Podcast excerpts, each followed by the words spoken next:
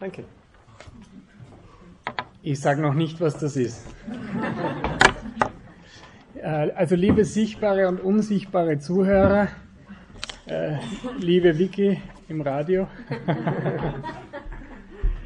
äh, ich wundere mich, dass ich hier bin. Ich bin eingesprungen und dann ist niemand für mich eingesprungen. Also jetzt ist es passiert.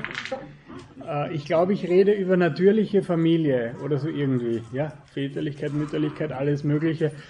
Ähm, es, ist sehr es ist sehr ungeschickt, dass ich darüber rede, weil ich äh, beende gerade ein Buch und da sagt der Verlag immer, ich darf nicht darüber reden, bis es erscheint. Okay, erscheint in einem halben Jahr, also erinnert euch dann halt noch, ähm, hoffentlich. Ich bin Psychiater und habe eigentlich hauptsächlich mit äh, Ehepaaren zu tun und wenn nicht mit Ehepaaren, dann auch oft mit Partnerschaftsproblemen. Und diese Partnerschaftsprobleme habe ich jetzt einmal versucht zu systematisieren und bin auf vier Liebestöter draufgekommen, die ich mit euch heute erarbeiten möchte. Also falls ich nach 40 Minuten noch nicht bei den vier Liebestötern bin, dann bitte kurz erinnern, äh, weil das ist jetzt alles, das entwickelt sich jetzt aus meinem Inneren und aus allen möglichen Dingen und äh, deswegen kann sein, dass das eine oder andere äh, dann äh, erst in der Diskussion gesagt wird. Ähm, die Paarbeziehung, wissen wir, äh, wissenschaftlich statistisch, ist in Problemen. Die, so komisch das klingt, ja, wir haben das Internet, wir haben freien Zugang zu jeder Art von Sexualität, aber der Eros, also die erotische Anziehung zwischen Mann und Frau, wird besonders unter den Jüngern, immer schwächer. Äh, es gibt Statistiken, Untersuchungen, die besagen, dass äh, die jungen Leute, egal ob in Partnerschaft oder nicht, immer weniger Sexualkontakte haben, immer weniger, ja, immer weniger Sex, sagen wir es einmal so plump und plakativ, wie es äh, in den Medien um die Welt gegangen ist. Das ist kein Geheimnis. Da gibt es ganz viele Studien, das dürfte stimmen und ganz besonders unter den Akademikern. Ja, also wer von euch Akademiker ist, naja, Pech gehabt.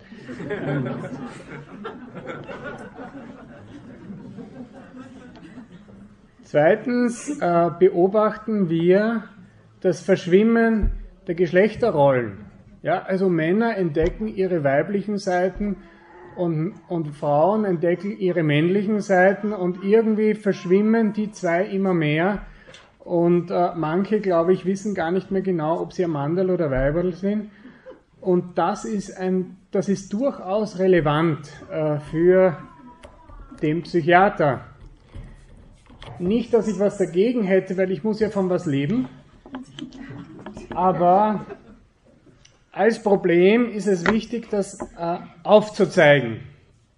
Deswegen äh, ich wollte eigentlich nicht aufstehen, aber das geht irgendwie nicht anders, besonders mit dieser Tafel. Deswegen müssen wir uns einmal anschauen. Aha, die stirbt gleich. Danke.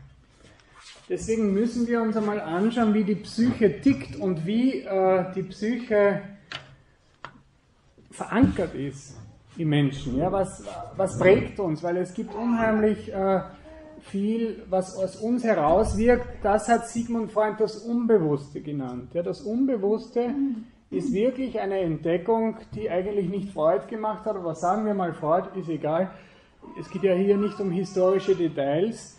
Also das Unbewusste ist etwas, was den Menschen oftmals prägt. Und je weniger ein Mensch äh, sich der Dinge bewusst sind, die in seinem Inneren stattfinden, umso mehr wird er von diesen Dingen geprägt und geleitet. Also das äh, Unbewusste ist wie ein Eisberg, wo man relativ wenig sieht äh, und unten ist viel. Ja, das ist das Unbewusste.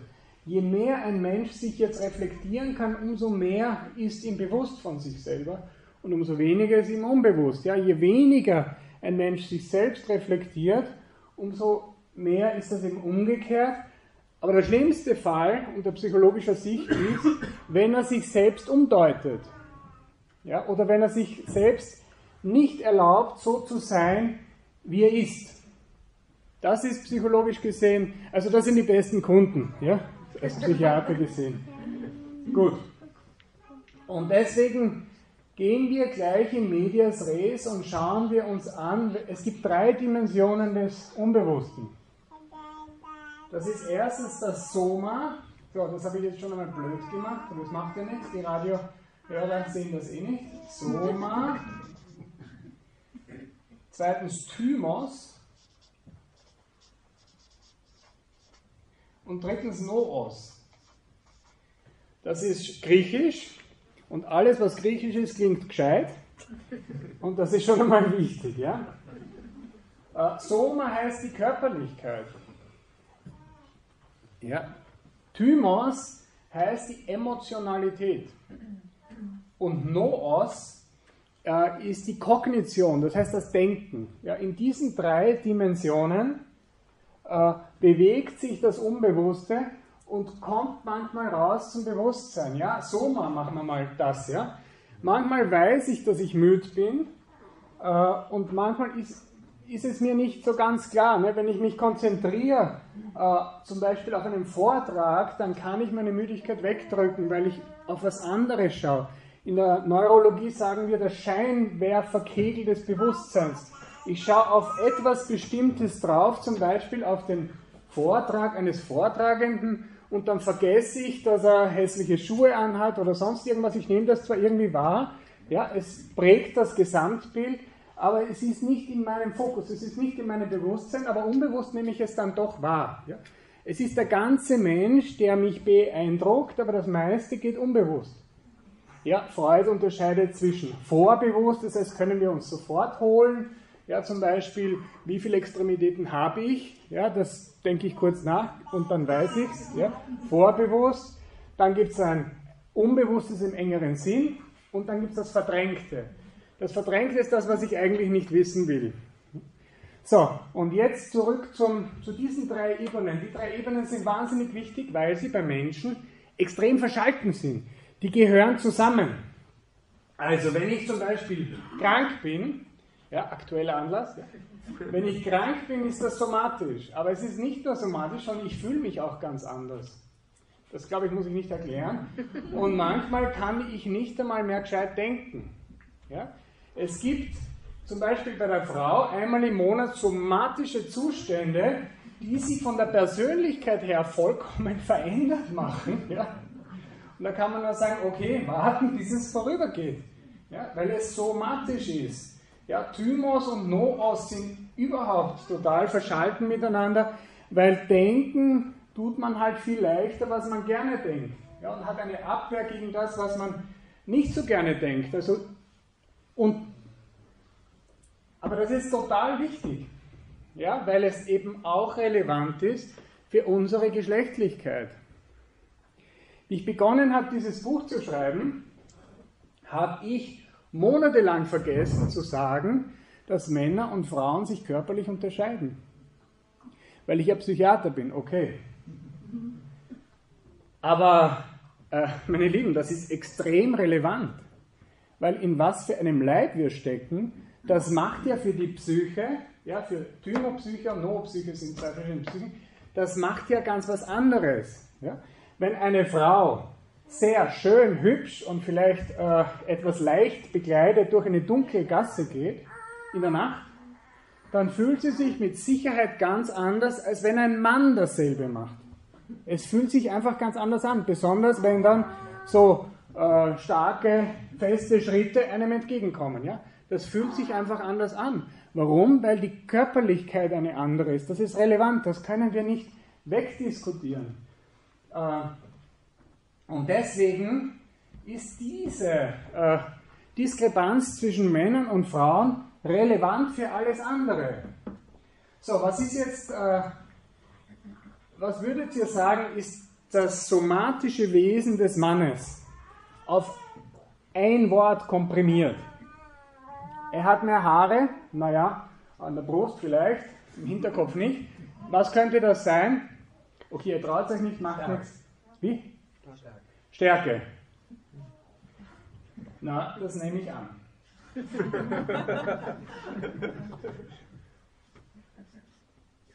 Stärke, alle Weltrekorde, alle Weltrekorde, die mit, äh, die etwas mit körperlicher Stärke zu tun haben, alle halten Männer. Frauen sind das schwächere Geschlecht. Ich habe das in meinem letzten Buch geschrieben, die äh, Lektorin hat das rausgestrichen, weil man das nicht sagen kann. Ich habe lang mit ihr diskutieren müssen, weil man das heute nicht mehr sagen darf. Frauen sind das äh, schwächere Geschlecht. Deswegen haben wir auch Frauenparkplätze. Ja, warum hätten wir sonst Frauenparkplätze? Ja? Äh, weil sie, oder sind die nur breiter, weil sie nicht einpacken können? Nein. Das hat eben damit, weil sonst könnte man sagen, ja, dann werde ich halt ein bisschen. Ne? Also wenn wer kommt, ne? wenn ich wer blöd anrede, werde ich. Ne? Aber, und diese Stärke ist nicht nur, ich habe gesagt, das ist alles verschalten, ist nicht nur eine somatische Stärke, sondern auch eine Stressresistenz zum Beispiel. Ja? Und äh, in der no im Nos eine Entschlossenheit. Männer sind äh, stressresistenter. Ja? Ich habe gerade einen Patienten, der war lange Zeit in der Fremdenlegion. Der hat Sachen erlebt, äh, da, äh, da kippt es mir äh, das Unterkiefer aus äh, und ich kriege den Mund nicht mehr zu. Unglaubliche Sachen. Und er sagt, natürlich gibt es bei uns keine Frauen außer außer halt, äh, also nicht bei der kämpfenden Truppe, das funktioniert nicht, weil die laufen davon. Ja, das ist auch nicht bös gemeint. Ja? Er sagt, man kann vieles lernen. Aber dann, wenn links und rechts äh, von dir äh, jemand in den Kopf geschossen wird und du die, die, die Gehirnteile äh, ins Gesicht kriegst und möglicherweise bist du der Nächste, dann musst du total abschalten können. Und äh, das können eben Männer besser als Frauen. Ob das eine Qualität ist, ist eine andere Diskussion. Ja? Aber diese Stärke ist wissenschaftlich erwiesen, geht durch alle Dimensionen durch. Der Mann ist an und für sich stärker als die Frau. Und wenn er das nicht ist, hat er ein Problem. Und sie meistens auch. So. Jetzt, äh, was ist das Wort für die Frau? Wobei hier sind, äh, da bin ich mir noch selber nicht sicher, deswegen könnt ihr drei Volltreffer landen. Was wäre die somatische Beschreibung der Frau? Schönheit. Ja, genau. Das wäre, das nehme ich mal. Die Frau ist das begehrtere Wesen. Die Frau, also ich rede jetzt von wissenschaftlichen Studien, ja, die Frau auf dem ganzen Erdball putzt sich mehr heraus als der Mann. Man kann auch sagen, natürlich, der Mann ist genauso begehrt wie die Frau. Ja, aber nicht aufgrund seines Äußeren. Es gibt Attraktivitätsstudien, es gibt das ein ganzer Wissenschaftszweig der Psychologie, ja, die Attraktivitätsforschung, die sagt ganz genau, worauf schaut der Mann als erstes. Ich glaube, ich muss ich nicht erklären, worauf er als erstes schaut. Aber alles hat interessanterweise etwas zu tun mit Fruchtbarkeit. Fruchtbarkeit. Also ich würde, ich, ich weiß noch nicht, ich habe im Moment Schönheit äh, in meinem Buch, aber ich bin knapp davor, es auszutauschen mit Leben. Weil die Frau ist dem Leben ganz nah. Ja, die, die äh, Begabung für den anderen, sagt Johannes Paul II. Ja, das Leben. Ja, Frauen haben einen ganz viel stärkeren Bezug äh, zu Kindern, zu überhaupt zu anderen Menschen. Und äh, wenn Frauen schön sind, dann immer dann, also es gibt zum Beispiel eine sehr interessante Studie, dass 18-jährige bis 65-jährige Männer meistens Frauen attraktiv sind, die so ungefähr Anfang 20 sind. Ja. Äh, wie die dann gebaut sind, brauche ich jetzt gar nicht sagen. Ja.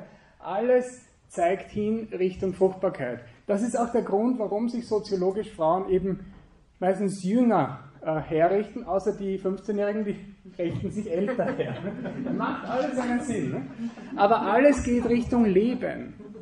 Ja, bewusst oder unbewusst. Ja, das muss nicht bewusst sein. Ja? Wenn einer in, äh, in 200 äh, Millisekunden schaut ein Mann auf zwei Stellen des weiblichen Körpers, nämlich die Taille äh, und die Hüfte, ja, äh, um Attraktivität zu beurteilen. Das hat, das ist eins zu eins übersetzt mit Fruchtbarkeit. Äh, es gibt Studien, die zeigen, dass eine Frau für einen Mann attraktiver ist, wenn, sie fruchtbar ist. Und je fruchtbarer eine Frau ist, also wenn sie gerade in der fruchtbaren Periode ist, dann interessiert sie sich mehr für männliche Männer. Also das ist ganz tief drinnen in unserem Unbewussten, in unserer Biologie. Also gut, wir haben einmal das. Ja? Nennen wir das, aber denkt daran, Schönheit hat, Schönheit weist hin auf Fruchtbarkeit und Leben. So würde ich das jetzt einmal sagen. Und ich sage ich sag jetzt nicht äh, schöne Ideen der katholischen Kirche, sondern Wissen, also hunderte und tausende von wissenschaftlichen Studien. Thymos, so. Thymos ist die Psyche. Was, also wir wissen schon, ein Mann hat die Stärke, das, lasse ich, das schreibe ich hier nicht noch einmal hin. Was würdet ihr sagen, von der Psyche her ist die Stärke des Mannes? Na, das ist schwer. Die Stärke der Frau. Fangen wir, fangen wir mit der Stärke der Frau an. Was ist die Stärke der Frau? Empathie. Empathie. Genau. Weil ich politisch korrekt bin, sage ich dazu emotionale Intelligenz. Damit das Wort schon mal gefallen ist. Ja? Emotionale Intelligenz. Ja? Aber eigentlich ist das Empathie. Die Fähigkeit, sich in jemanden anderen einzufühlen. Was kann der Mann besonders gut? Emotional. Zuhören. Nein.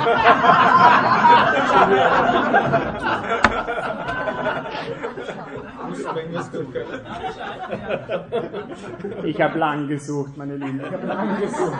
Müsst ihr das etwas nehmen? Gar nichts, null. Lass das aus, Zero. Analysieren. Nein, ihr kommt darauf, wenn ihr euch überlegt, was ist das Problem der Frau? Emotional. Weil Frauen haben ja auch Probleme. Ja, Sachlichkeit ist gut. Auch, ja. Aber was machen Frauen emotional? Also Stetigkeit. Stabilität. Genau, Stabilität. Männlichkeit ist Stabilität. Emotionale Stabilität. Also, jetzt kann man sagen, keine Kunst, wenn er keine Emotion hat. ähm, ja? Also sie sieht den Wald vor lauter Bäumen nicht und er überblickt seine zwei Bäume schon. Okay, ja. Trotzdem ist er stabil in seinen zwei Bäumen. Ne? Es gibt zwei Emotionen, die beim Mann stärker ausgeprägt sind als bei der Frau und 27 bei der Frau, die stärker ausgeprägt sind. Aber welche zwei sind beim Mann stärker ausgeprägt? Aggression. Aggression? Und? Ja, das verdrängt sie alle. Eros. Sex, genau, richtig. Ja? Also der Sexualtrieb ist stärker ausgeprägt. Manche wollen ständig behaupten, stimmt gar nicht, stimmt aber. Ja? Also alle wissenschaftlichen Studien äh, sind da ganz eindeutig so. Äh, aber alles andere eben äh, ist ein Thema der Frau, auch im Negativen. Ja, Frauen haben dreimal so viel Angststörungen, Depressionen, alles was mit Emotionalität zu tun kommt, emotional, also die Borderline-Störung ja, ist weiblich und bla bla bla. Ähm, das ist alles, das gehört natürlich alles dazu. So, jetzt, jetzt wird es heikel. Kognition, ja, hier haben wir ja Denkverbote in unserem Kopf. Deswegen fangen wir an, wo ist die Frau in der Kognition dem Mann überlegen? Das ist leichter. Aber es kommt dann auch noch diese Frage, ja, das ist schon fast eine Heresie, wenn man so fragt. Aber was ist hier, was ist hier ähm, die Überlegenheit der Frau? In der Kognition. Gleichzeitigkeit, Multitasking. Ja, ja, auch. Auch die Organisation. Gut, ja. Was? Wiederholen für Radio Maria, was da gekommen ist. Ah, wiederholen bei Radio Maria. Ah, ja, ja. Naja, aber das Wesentliche kommt erst. Das kommt ja von mir. Das war jetzt Stärke, ne? Also ich wiederhole, äh, was ich mir denke.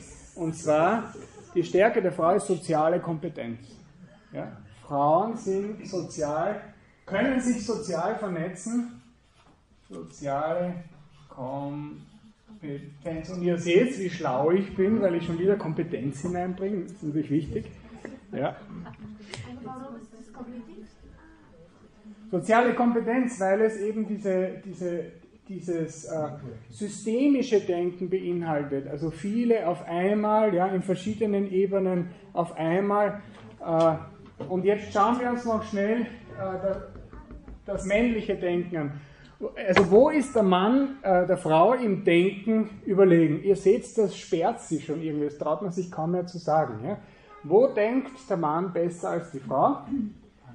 Da ich weiß, da traut sich jetzt keiner, ihr seid alle mit euren Frauen da, also es traut sich euch jetzt nicht zu sagen, das muss ich jetzt sagen. Bitte? Abgrenzen. Abgrenzen ist gut, aber abgrenzen ist mehr emotional. Fokussieren. Fokussieren ist auch gut. Entscheidungen treffen ist Entschlossenheit, würde ich eher die Stärke nehmen. Ja, ja. In der Psychologie nennen wir das die Systematisierungsfähigkeit. Das ist sehr kompliziert, aber ist ein eindeutiger Parameter. Der Mann baut Systeme. Ja? Ich nenne das der Einfachheit halber Sachlichkeit. Ja? Ein Professor Lipper hat mit 200.000 äh, jungen Probanden, Millennials, auf der gesamten Welt in äh, 53 Nationen äh, Neigungstests durchgeführt. Das heißt, in welche Richtung neigen sie? Ja? Und Männer neigen immer in die, in die, in die funktionale, sachliche Richtung. Ja? Also, und da gehören zum Beispiel die technischen Sachen hinein.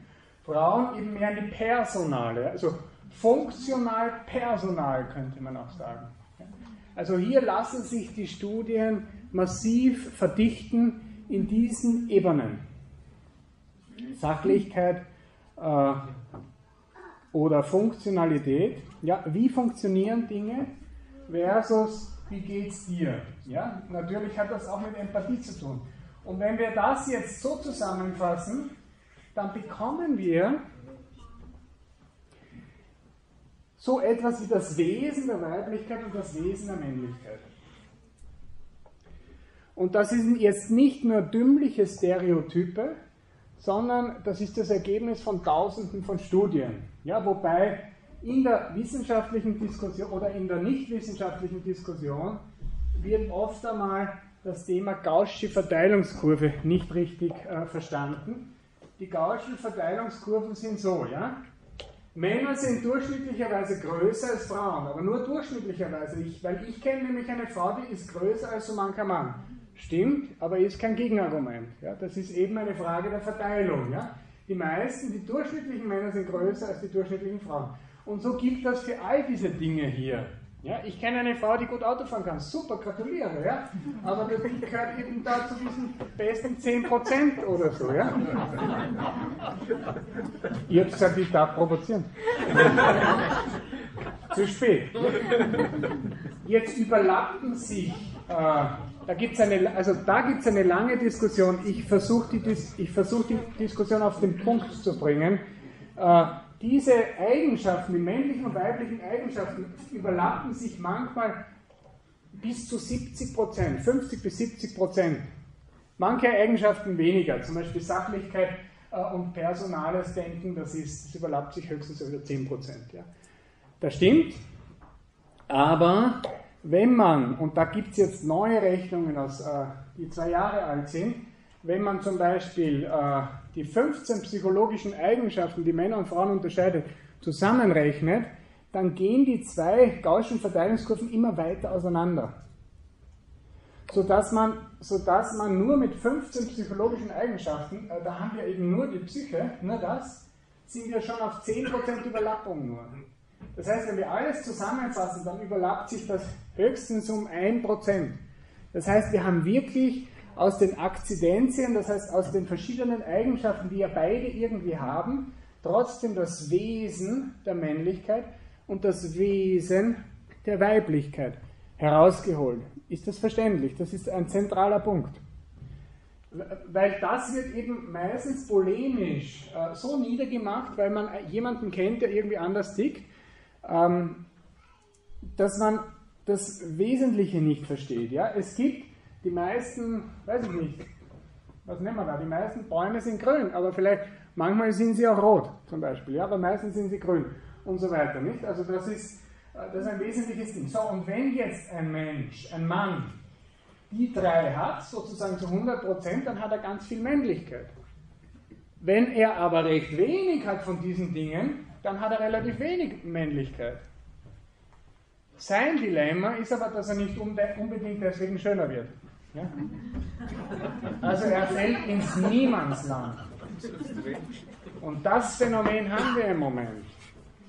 Psychologisch gesehen fallen Männer wie Frauen oftmals ins Niemandsland. Weil nur weil ich als Mann nicht mehr stark bin und emotional nicht stabil und nur wenn mich wer anhostet, ich sofort ausflippe oder zicke, ja, dann heißt das noch nicht, äh, ich bin jetzt weiblicher, sondern dann bin ich einfach gar nichts. Das ist, das ist ein Drama, äh, das wir heute haben. So, jetzt gehen wir, äh, jede Beziehung und jede Erziehung äh, hängt mit der Beziehung zwischen Vater und Mutter zusammen. Deswegen müssen wir das jetzt noch ein bisschen vertiefen, bis wir zur Erziehung kommen. Weil diese Stärke kann jetzt ausgenutzt werden vom Mann. Also ins Negative kippen und das ist dann der Tyrann. Ja? Und wenn er zu wenig, das ist nicht zu viel Stärke, sondern das ist die falsch angewandte Stärke. Ich würde nicht sagen, der Tyrann ist sehr stark, sondern es ist ja keine, es ist ja keine Kunst, bei ein paar Kindern und einer Frau stark zu sein. Ja, das ist eher, das ist ein Zeichen von einer pervertierten äh, äh, männlichen Eigenschaft. Und der Schwächling wäre sozusagen die, äh, die andere Form äh, der Perversion. Ja, das sind die zwei Perversionen, das habe ich mir fünf Minuten vor dem Vortrag jetzt noch überlegt, nämlich bei allen. Ja. Die Stabilität, äh, wie kann die ins Negative kippen? Fixiertheit. Ja. ja. Engheit. Engheit. Engheit, ja, ich würde sagen Rücksichtslosigkeit. Ja. Das ist etwas, was Männer relativ häufig haben, wenn sie nicht an sich arbeiten. Rücksichtslosigkeit. Beides ist ja ein narzisstisches Phänomen. Ja, Narzissten gibt es ja viel mehr Männer als Frauen. Also die Rücksichtslosigkeit wäre äh, zu viel, ja, also man kann es meistens, also Empathie, Mangel an Empathie ist Rücksichtslosigkeit, nicht? Deswegen man kann man es manchmal äh, rundherum besser entwickeln. Und die eben wenige Stabilität ist die Instabilität. Habe ich viele Zitate mit äh, von Frauen, die sagen, um Gottes Willen, wenn er jedes Mal zu rehren beginnt, äh, ich werde mich von ihm trennen, ja, das halte ich nicht aus. Ja. Jetzt vor kurzem eine 25-Jährige, die mit ihrem Freund Schluss gemacht hat, weil er ständig zu weinen begonnen hat. Ne? Also die Sachlichkeit, wenn man die übertreibt, dann wird man ein Nerd. Ja? Das sind diese Typen, die nur vor dem Computer sitzen, hässliche Pullover anhaben und sich nicht waschen. Das ist ein Nerd. Ein Spinner kriegt auch keine Frau, weil die, der ist einfach zu weit weg davon. Ja? Das ist das, äh, das, ist das äh, Problem der Sachlichkeit. Das sind Männer neigen eben zum Spezialistentum. Ja? Das sind so die Spezialisten, die igeln sich ein und machen immer nur, aber wenn sie, wenn sie, äh, die können sich eben äh, da verlieren. Und äh, der Mangel davon ist die Unsachlichkeit. Das ist relativ easy. Ja, das, das ist dann meistens kombiniert mit der Instabilität. So, Frauen. Wenn Frauen äh, ihre Schönheit übertreiben, ja? Eitelkeit, ja? Ich würde sagen, dann sind sie histrionisch. Ja? Früher hat man gesagt hysterisch. Ja? Das heißt, sie, äh, äh sie sind kokett, äh, tun ihre, ihres histrionisch, aber man kann auch Eitelkeit sagen dazu. Ja? Also das aufgespritzte Lippen und vergrößerte XY und so weiter. Nicht das äh, zum Exzess getrieben und nur noch auf das. Äh, äh und dann das, der Mangel davon ist schier und unfruchtbar. Ne? Natürlich. Ja? Also Kinder, nein, danke. Das, das wäre klassisch. Also es ist unglaublich, wie viele Männer abgeschreckt davon sind, wenn eine Frau sagt, Kinder will ich nicht. Ja, also niemand sagt das öffentlich, aber unter vier Augen beim Psychiater Wenn die eine Frau, die keine Kinder will, irgendwie komisch, ja. Obwohl sie am Anfang finden, sie, ja super, brauche ich nicht aufpassen und so, oder irgendwie, ja, ist nicht gefährlich, die schiebt mir kein Kind unter, aber irgendwann einmal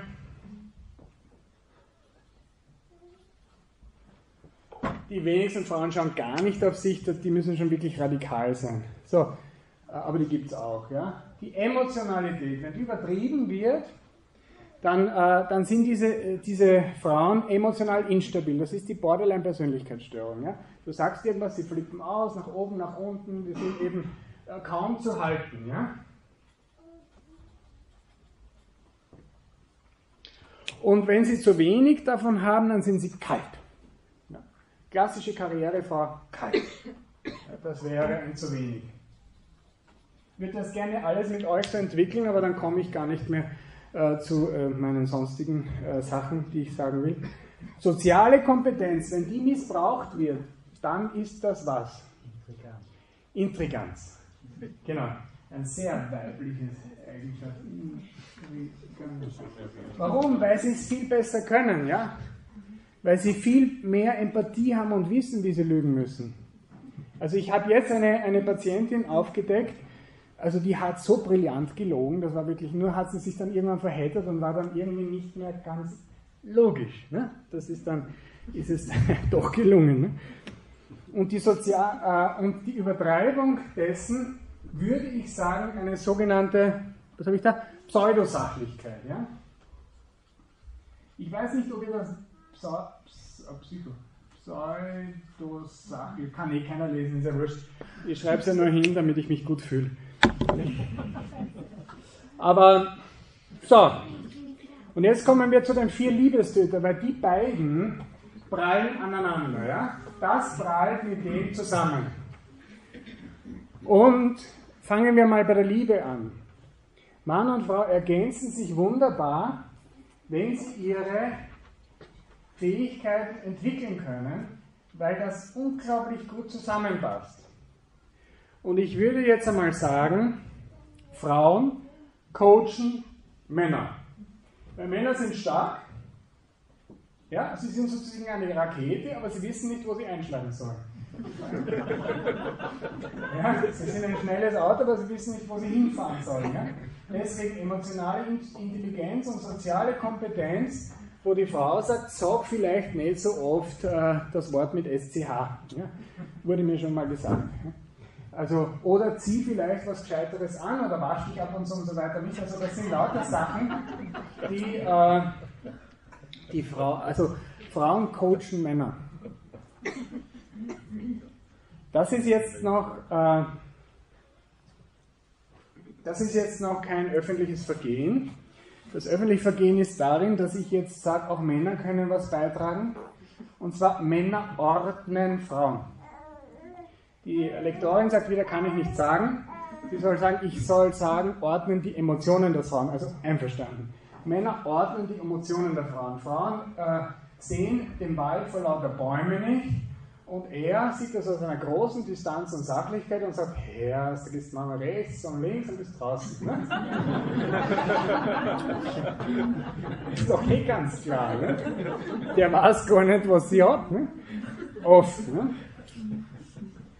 Das heißt, äh, man kann, also diese emotionale Instabilität, diese Schwäche kann eben durch die Stabilität und die dazugehörige Stärke ausgeglichen werden. Das ist wahnsinnig toll, wie Mann und Frau sich ineinander haken und sich einander ergänzen können, aber nur dann, wenn sie demütig sind. Demut bedeutet, sich selbst zu sehen, wie es der Wirklichkeit entspricht. Das heißt, ich weiß, was ich kann und was ich eben nicht so kann. Ja, natürlich ist auch jeder Mann ein bisschen sozial äh, kompetent, aber nicht sehr. Ja, seine Frau ist meistens sozial kompetent. Wenn nicht, bleibt man beide. Ja? Schade, ja? weil das, äh, das wäre schön, äh, wenn man sich gegenseitig was zu sagen hat. So, und wenn jetzt das gegenseitig abgewehrt wird, dann haben wir zwei der Liebestöter schon, ich bleibe auf dieser Seite, auch wenn man es dann gar nicht mehr lesen kann. Ein Liebestöter ist ungecoachte Männlichkeit. Ungecoachte Männlichkeit. Und logischerweise, wenn ihr aufgepasst habt, wisst ihr, was wäre das da bei der Frau?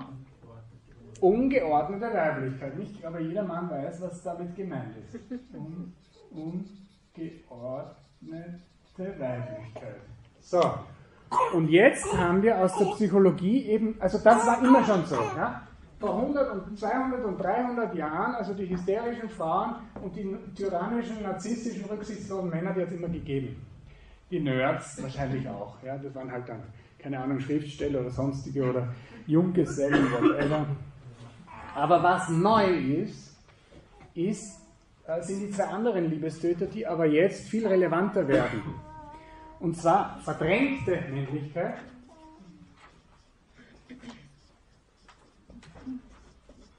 Männer, die sich nicht trauen, Männer zu sein. Und verdrängte Weiblichkeit. Kann man nicht lesen, weiß ich.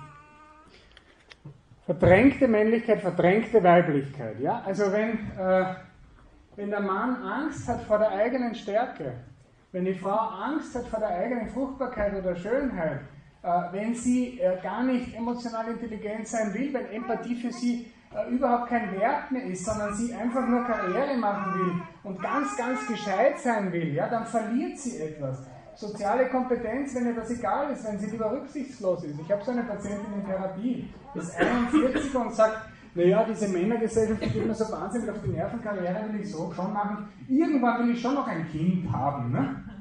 Sage ich, warte, Entschuldigung, wie alt sind Sie? Haben Sie gesagt, 41? Ja, ja, irgendwann. Okay, irgendwann. Bravo. Gut.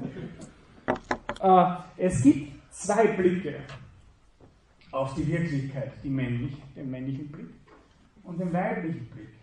Ja, das sind, ist wie zwei Augen. Beide sind wahr. Und nur die, der Zusammen, also das Zusammenschauen beider Blicke machen eine Dreidimensionalität möglich. Es geht aber nicht. Äh, beide Blicke auf einmal kann man nicht. Ja, man kann nicht im Wald sein und den Wald überblicken. Das geht nicht. Das ist unmöglich. Also das männliche und, und die weibliche Art an die Wirklichkeit heranzugehen. Ich habe jetzt nicht über, äh, über Gehirnforschung gesprochen, weil ich die Zeit nicht habe, aber da gibt es ganz viele Daten, dass wir das wissen. Es ist ein, also man muss sich entscheiden. Und das weder noch, da sieht man dann gar nichts mehr, da nimmt man nichts mehr wahr, ja, außer das ganz Offensichtliche. Ja, man kann schon noch bis drei zählen, aber viel mehr bleibt eben dann nicht an, an logischem Denken und an, an, an, an innerer Wahrnehmung. Das, äh, das ist das Wesentliche. So, und jetzt äh, habe ich euch einen realen Fall mitgebracht von einer Patientin, äh, die mir Gott geschenkt hat, die vorige Woche da war und folgende Sätze zu mir gesagt hat. Ich habe praktisch kein, kein Wort verändert.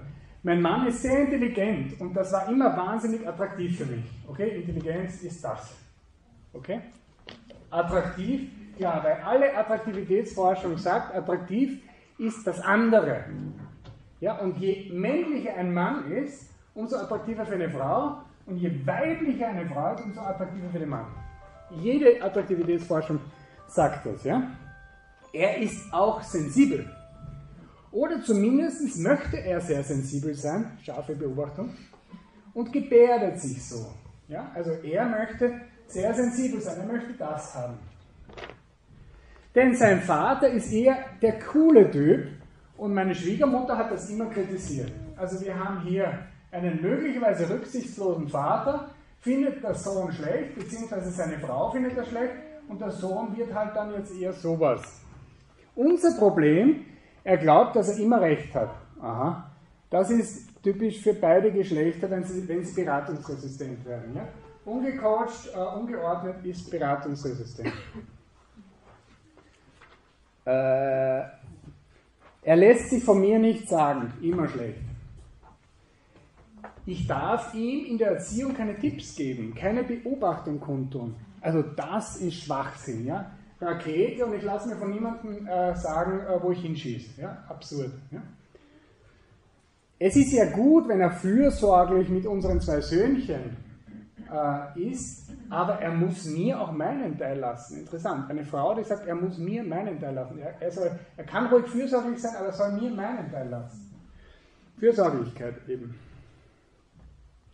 Die Jungs sind ein und zwei Jahre alt und er vergöttert sie. Das ist schlecht, sollte umgekehrt sein. Ja?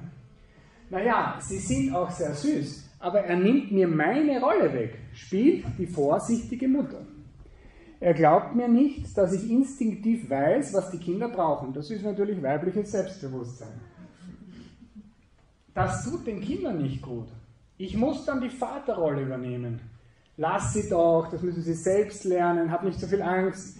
Ich spiele da aber eine Rolle, in der ich mich nicht wohlfühle. Aber ich schaue auf die Kinder und das brauchen sie eben. Ja? Also wir haben einen Vater, der Mütterlichkeit äh, spielt und die, die Mutter, die wahrnimmt, was die Kinder brauchen, nämlich Väterlichkeit, spielt dann den väterlichen Part. Das funktioniert nicht gut. Er kann da nicht über sich hinaus. Sein Vater ist emotional sehr distanziert, ja, emotionale Stabilität, hat seine Kinder nie in den Arm genommen, das ist jetzt nicht unbedingt ratsam, ist aber eigentlich ein toller Papa und Großvater vor allem, vor, ah, vor dem man alles haben kann. Mein Mann versteht sich auch sehr gut mit ihm. Aber sein Bruder ist drogensüchtig und meine Schwiegermutter sagt immer, weil er vom Papa zu wenig Liebe bekommen hat. Überhaupt macht sie ihren Mann immer schlecht und gibt ihm an allem die Schuld. Sie war immer extrem übervorsichtig. Das Muster hat mein Mann übernommen. Frauen, die Männer abwerten. Frauen, die mit ihren äh, Denken sagen, ich habe recht und alles, was du machst, ist falsch.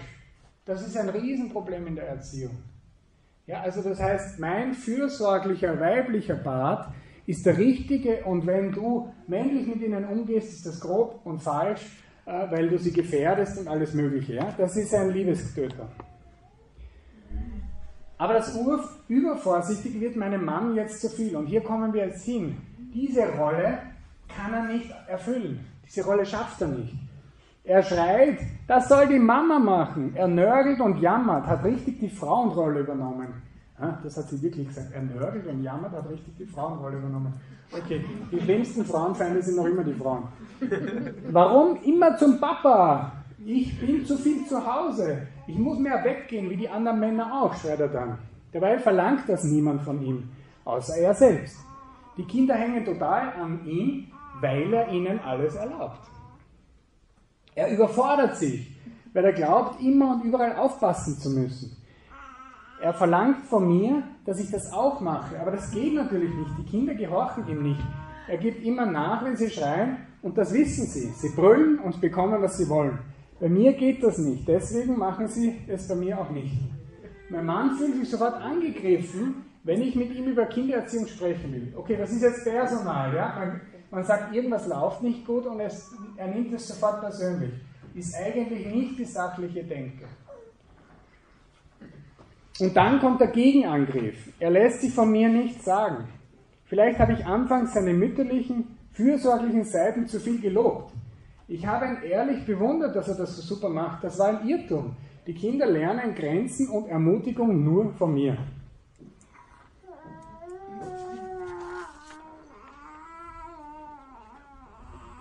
Ich habe jetzt noch ein, ein, Zitat mit, wenn ich es finde. Ah ja. Äh, äh, Matthias Stieler hat ein Buch 2013 geschrieben über den unväterlichen Vater. Ja, der unväterliche Vater hat all das nicht mehr, hat keine Stärke, hat keine emotionale Stabilität und er hat eben keine Sachlichkeit, bringt keine Sachlichkeit mehr hinein in die Beziehung. Und er sagt, heutzutage wird die Rolle der Väter fast ausschließlich in der Übernahme mütterlicher Aufgaben gesehen. Diese besteht vor allem in der Versorgung und Pflege der Kinder. Aber ich habe noch ein anderes Zitat, das ich irgendwie. Ah, fromm, genau. Äh, Fromm kann man eigentlich fast nie zitieren, aber das Zitat ist echt gut und deswegen verwenden wir es gleich. Fromm sagt, das Prinzip der väterlichen Liebe ist an Bedingungen geknüpft. Und das muss eben die Frau übernehmen. Ja? Der Vater hat nach Form die Aufgabe, das Kind zu lehren und anzuleiten, damit es mit Problemen fertig wird, mit denen die Gesellschaft es konfrontiert. Der Vater nimmt mehr Risiko, eben durch diese Stärke, und er bringt sie seinen Kindern auch bei. Beiderlei Geschlechter. Es müssen ja wieder differenzieren, welches Geschlecht hat das Kind. Ja, aber es ist, ja, wenn, wenn zum Beispiel wir einen normalen Mann haben, wie den Schwiegervater von der Frau, und die Frau den Mann immer abwertet, dann übernimmt das Söhnchen die Weltanschauung der Mama. Ja, also weil diese Abwertung da ist. Ja. Also die gegenseitige Abwertung ist die Katastrophe schlechthin in der Erziehung. Ich glaube, es ist wichtig, mit diesen zwei Augen auf das Kind hinzuschauen und eben zu sehen, was braucht das Kind wirklich. Und das Kind braucht in zwei, mit den zwei gesehenen Augen zwei verschiedene Dinge. Es braucht gleichzeitig eben Fürsorge, das ist das mütterliche Prinzip, bedingungslose Fürsorge. Und das väterliche Prinzip ist eben das Wegstoßen, das in die Welt äh, stoßen, das Risiko auf sich nehmen, das äh, Abenteuer erleben. Ja, das ist auch das Spielerische ist mehr ein väterliches Element, weil Väter äh, Männer viel kindischer sind als Frauen, zumindest wie sie noch Männer waren, waren sie viel kindischer, jetzt sind sie viel ernster hm, äh, durch die Verdrängung. Und, äh, und dieses Spiel, das ist wesentlich. Ja? Also das heißt, back to the roots. Das Wesentliche ist, dass der Mensch, also der Mann zuerst, in sich die Stärke entdeckt. Weil die hat er in sich. Und in sich die Stabilität. Äh, wenn ein Mann etwas sagt, ja, weil wir gerade bei Körperlichkeit sind, dann sagt er das mit einer anderen Stimme. Das ist schon Körperlichkeit. Ja, das, hat schon, das hat schon eine andere Schwingung im wahrsten Sinne des Wortes. Ja? Äh, und äh, das ist durchaus ein Teil äh, der Erziehung, eben seine Körperlichkeit auch einzusetzen. Ich rede jetzt nicht von Verprügeln, ja, aber von, von, von den, den Kindern spüren lassen, eben, dass der Vater hm, stark ist. Ja, das spüren die Kinder eigentlich schnell, vor allem wenn es der Vater wirklich ist. Ja, also spüren sie schnell.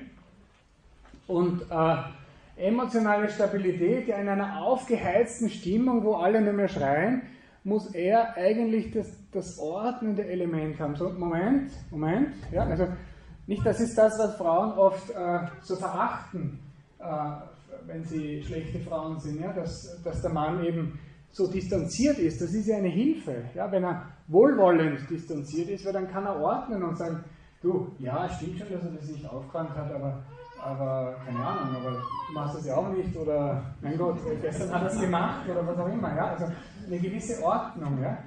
Und dann, und Sachlichkeit, und ihr seht, die Dinge hängen ganz eng zusammen, ja. Emotionale Stabilität geht nicht ohne Sachlichkeit und umgekehrt. Ja, weil er dann auch wieder die Relativität hineinbringt. Eine Frau vom Wesen her ist ein ganz ein sensibler, äh, ein sensibles Mikrofon aber fangt halt an, auch leicht an zu quietschen. Ja? Weil, äh, weil, wie heißt das, diese Rückkopplung.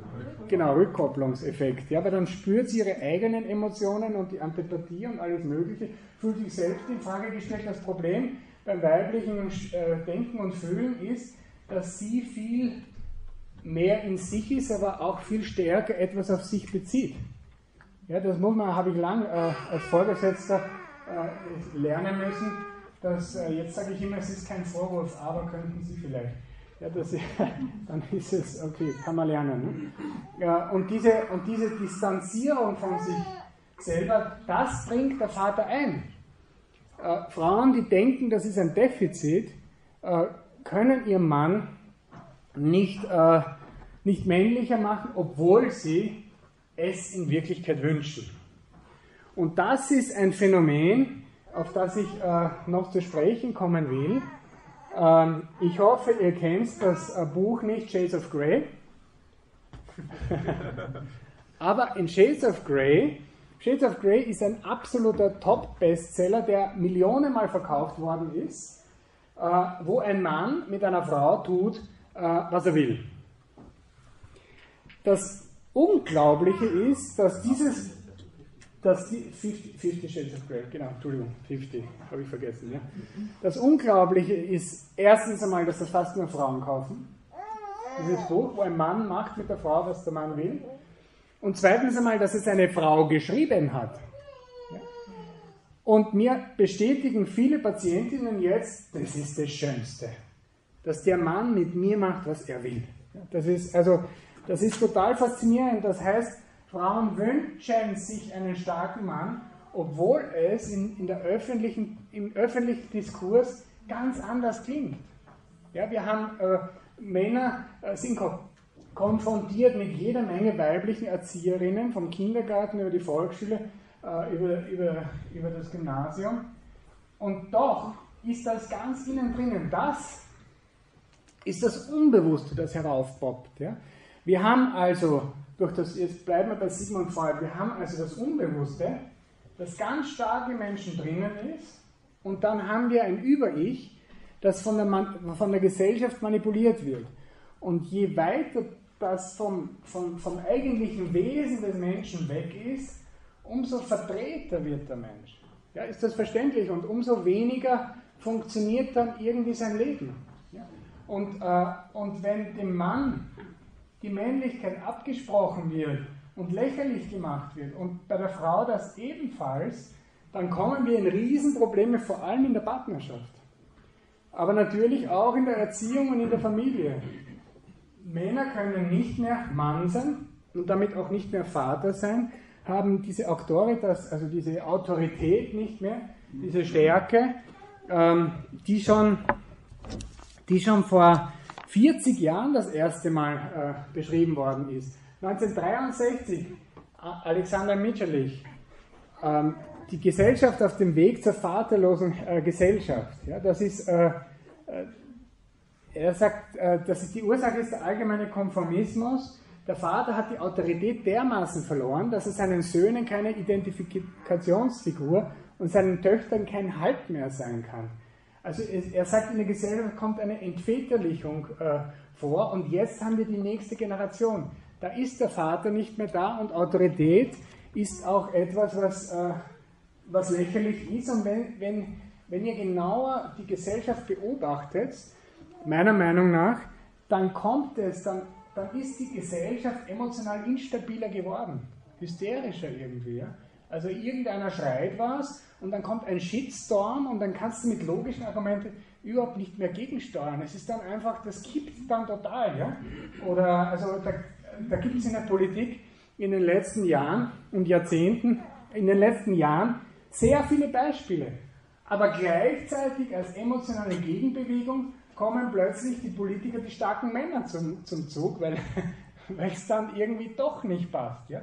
Also, weil es im Unbewussten diese Über-Ich-Ideen, die da integriert werden, die passen einfach nicht zum Wesen des Menschen, zum Wesen äh, des Mannes und der Frau. Und deswegen kommt es zu einer extremen Widersprüchlichkeit. Deswegen sind diese Weicheier-Männer, ja, die nicht Vater sein können, zucken dann äh, plötzlich völlig aus und haben so einen, so einen äh, kurzen äh, Anfall von Wut was natürlich keine echte Stärke ist, um dann wieder hineinzukippen in die Schwäche. Gut, damit bin ich in der Zeit geblieben. Äh, ich hoffe, es war was Logisches äh, dabei. Ich probiere das alles erst aus. Danke für Ihre Aufmerksamkeit.